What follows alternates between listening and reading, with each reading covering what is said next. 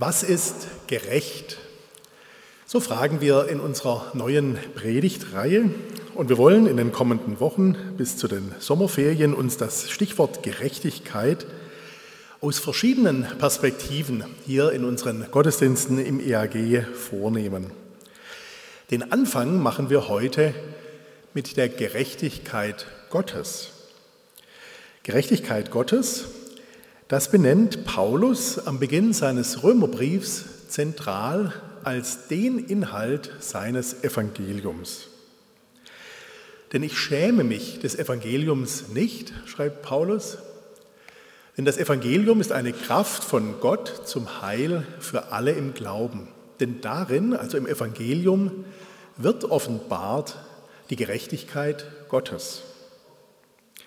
Wenn wir im Gespräch irgendjemand erklären würden, was es mit dem christlichen Glauben auf sich hat, auf einen Begriff gebracht, ich weiß nicht, wer von uns den Begriff der Gerechtigkeit Gottes als Begriff wählen würde. Paulus wählt ihn und wir wollen fragen, was er damit meint. Was ist gerecht? Für Kinder ist das eine sehr konkrete Frage. Wer als Eltern seinen Kindern ein Eis kauft, wird gut daran tun, jedem gleich viele Kugeln zu kaufen. Kämen Eltern unter uns auf die verwegene Idee, heute einmal dem einen Kind zwei Kugeln und den anderen jeweils eine Kugel zu kaufen, so wie immer, die Kinder würden wahrscheinlich auch ohne philosophisches Seminar über den Begriff der Gerechtigkeit ihren Protest einlegen und sagen, Papa, Mama, das ist ungerecht. Allen eine, einem zwei, das geht nicht. Das ist unfair. Und vermutlich würde aus Kindermund dieser Einspruch noch mit etwas emotionaler Verstärkung uns vorgebracht werden. Ganz offenbar gibt es ein unmittelbares Empfinden für das, was gerecht ist. Bei der Frage nach einer gerechten Anzahl von Eiskugeln für Kinder an einem Sommernachmittag ist die Frage der Gerechtigkeit einigermaßen leicht zu beantworten. Wobei auch da, es könnte ja sein, die Eltern hätten vorher mit den Kindern ausgemacht, wer sein Zimmer vor dem Aufbruch aufgeräumt hat, der bekommt heute zwei Kugeln. Da wären wir dann schon bei einer weiteren, deutlich schwierigeren Frage. Was ist gerecht? Chancengerechtigkeit oder Verteilungsgerechtigkeit? Ist gerecht, wenn am Ende alle dasselbe bekommen oder ist es gerecht, wenn am Anfang alle die gleiche Chance haben? Und weitere Fragen würden uns dann natürlich gleich einfallen. Brauchen denn am Ende alle das Gleiche? Oder hat denn jeder die Chance, am Anfang aus seinen Chancen wirklich das Gleiche zu machen? Vermutlich wird das zehnjährige Kind aus seiner Chance durch Aufräumen eine zweite Kugel Eis zu bekommen, leichter etwas machen können als das dreijährige Geschwisterchen. Was also ist gerecht? Die Suche nach der Gerechtigkeit ist wahrscheinlich so alt wie die Menschheit. Seit ihren Anfängen suchen Menschen nach Orientierung. Immer schon suchen wir nach Leitlinien, die unser Zusammenleben regeln können. Der Gerechtigkeit kommt dabei eine besondere Bedeutung zu.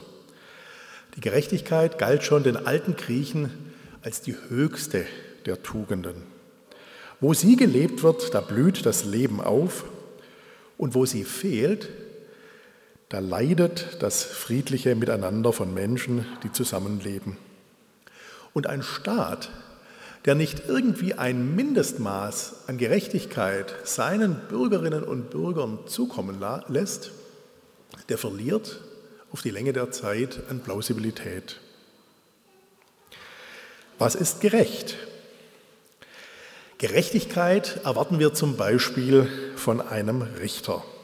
Von einem gerechten Richter erwarten wir, dass er unbestechlich den Schuldigen seiner Schuld überführt und verurteilt und andererseits ist ein Richter dann gerecht, wenn er den Unschuldigen, den zu Unrecht Angeklagten freispricht. Einem Geschädigten wiederum soll ein gerechter Richter Wiedergutmachung zusprechen. Vor Gericht soll also die Gerechtigkeit jedem das zumessen, was er aufgrund seiner Taten wirklich verdient. Die Gerechtigkeit des Richters besteht darin, möglichst neutral und objektiv zu beurteilen und zu entscheiden. Er kann nur denjenigen freisprechen, den er als unschuldig erkennt. Dem Schuldigen gegenüber erweist ein gerechter Richter seine Gerechtigkeit darin, dass er ihn zu einer gerechten Strafe verurteilt. Natürlich, wir alle wissen, Neutralität und Objektivität, jedenfalls menschliche Neutralität und menschliche Objektivität haben ihre Grenzen, allemal vor Gericht. Und deshalb stimmt unser menschliches, intuitives Gerechtigkeitsempfinden nicht immer mit dem überein, was vor Gericht als gerecht in einem rechtsstaatlichen Verfahren am Ende erwiesen werden kann. Aber ganz grundsätzlich gilt auf jeden Fall, wir erwarten, dass das Recht und damit auch ein gerechter Richter sich an der Gerechtigkeit orientiert. Ganz bildlich kann uns dies vor Augen stehen, wenn wir in ein Gericht gehen. An vielen Türen zu Gerichtssälen ist bis zum heutigen Tag eine Figur aus dem Altertum abgebildet, die Justitia, die Göttin der Gerechtigkeit. Die Justitia, diese Figur, ist die römische Göttin der Gerechtigkeit und sie ist bis heute das Symbol des Rechtswesens.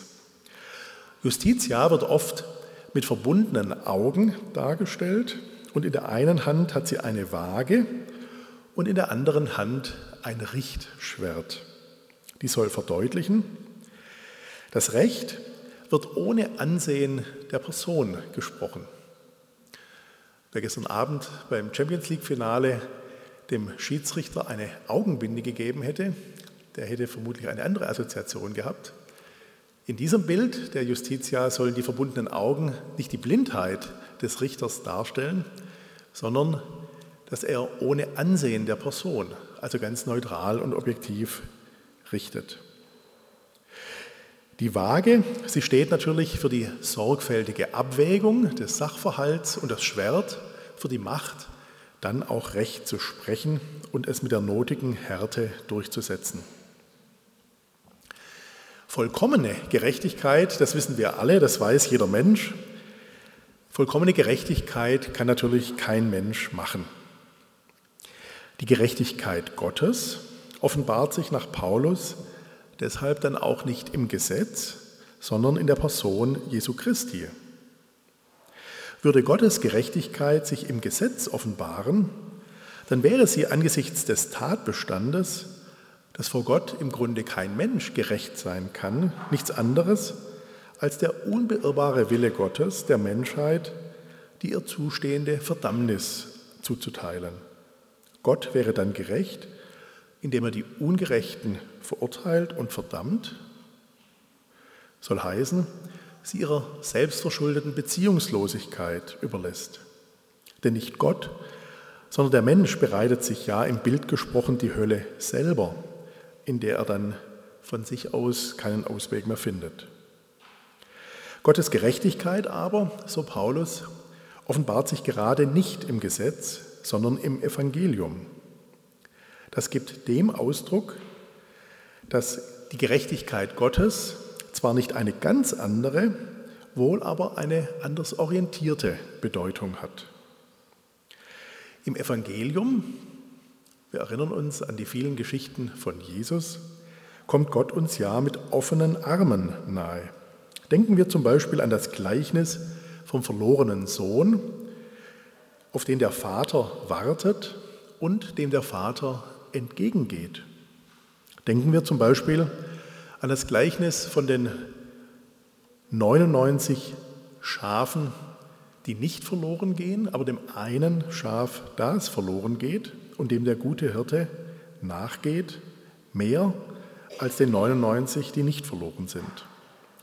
Jesus erzählt diese Gleichnisse auf die Frage, warum sitzt du eigentlich bei den Ungerechten? Warum sitzt du bei denen, die fressen und saufen? bei denen, die ganz objektiv eher nicht zu denen gehören, die vor Gott gerecht sind. Und Jesus erzählt diese Gleichnisse, um darzulegen, dass Gottes Gerechtigkeit anders ist als das, was wir uns mit unserem menschlichen Blick von seiner Gerechtigkeit vorstellen. Gottes Gerechtigkeit, die sich im Evangelium offenbart, ist also keine den Ungerechten verdammende Gerechtigkeit. Gottes Gerechtigkeit bejaht den Ungerechten trotz seiner Ungerechtigkeit. Ja, Gottes Gerechtigkeit setzt sich sogar gegen alle menschliche Ungerechtigkeit durch. Gottes Gerechtigkeit macht so den Ungerechten geradezu gerecht. Gottes Gerechtigkeit fordert menschliche Gerechtigkeit im letzten nicht ein, sondern schenkt sie durch göttliches Handeln und durch göttliches Zutun. Wie also ist bei Paulus der Begriff der Gerechtigkeit Gottes zu verstehen? Am Beginn seines Römerbriefs nennt Paulus die Gerechtigkeit Gottes als zentralen Inhalt des von ihm bezeugten Evangeliums. Denn ich schäme mich des Evangeliums nicht, denn es ist eine Kraft von Gott zum Heil für alle. Denn darin, im Evangelium, wird offenbart die Gerechtigkeit Gottes. In seiner Predigt von Jesus Christus wird also die Gerechtigkeit Gottes offenbart. Ist dabei an eine Gerechtigkeit gedacht, die Gott für sich selber hat, oder an eine Gerechtigkeit, die Gott wirkt und schafft? Oder wird mit der Gerechtigkeit Gottes die Gerechtigkeit beschrieben, die der Mensch vor Gott erweisen muss, um vor ihm im Gericht zu bestehen?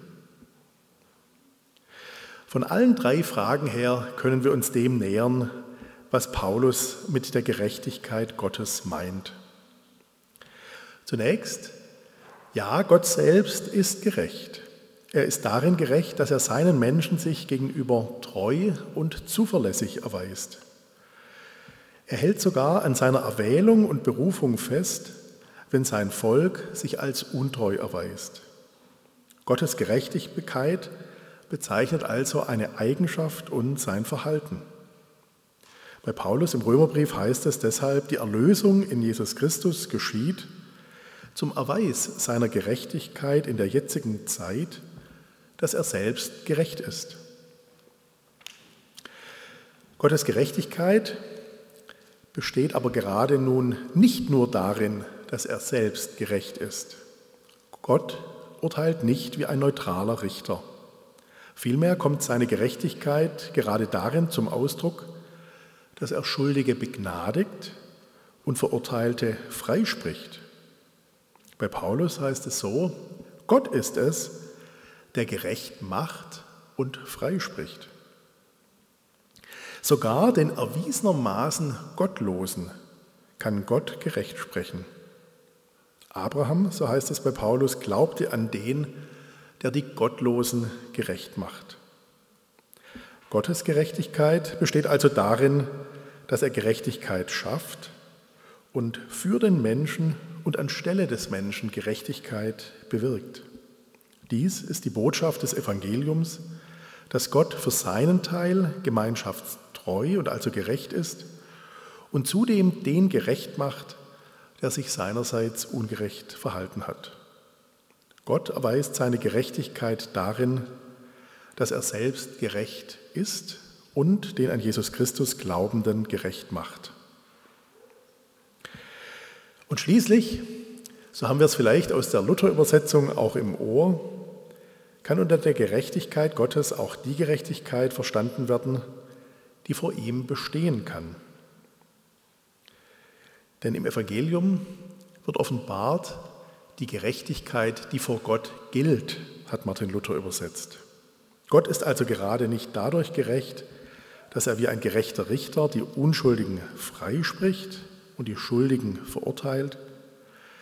Angesichts dessen, dass im Grunde alle Menschen vor Gott als schuldig erkannt werden, kommt Gottes Gerechtigkeit dadurch zum Ausdruck, dass er den als schuldig Erwiesenen begnadigt und freispricht. Dieses Verständnis von Gerechtigkeit, es war auch ein entscheidender Impuls für die Reformation von Martin Luther. Martin Luther schreibt, als er im Alter auf seine eigene Entwicklung zurückblickt, im Vorwort zu seinen selber herausgegebenen Büchern, und ich zitiere ein etwas längeres Zitat von ihm, Martin Luther. Mit außerordentlicher Leidenschaft war ich davon besessen, Paulus im Brief an die Römer kennenzulernen.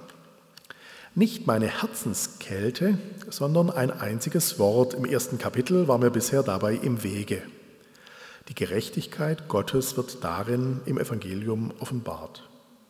Ich hasste nämlich dieses Wort Gerechtigkeit Gottes, weil ich durch die Gewohnheit aller Lehrer unterwiesen war, es philosophisch von der aktiven Gerechtigkeit her zu verstehen, nach welcher Gott gerecht ist und die Sünder und Ungerechten straft.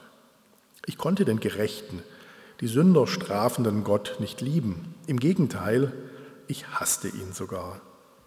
Wenn ich auch als Mönch untadelig lebte, fühlte ich mich vor Gott doch als Sünder und mein Gewissen quälte mich sehr. Ich wagte nicht zu hoffen, dass ich Gott durch meine Genugtuung versöhnen könnte. Danach schildert Luther die Wende, die ihm widerfuhr. Da erbarmte sich Gott meiner.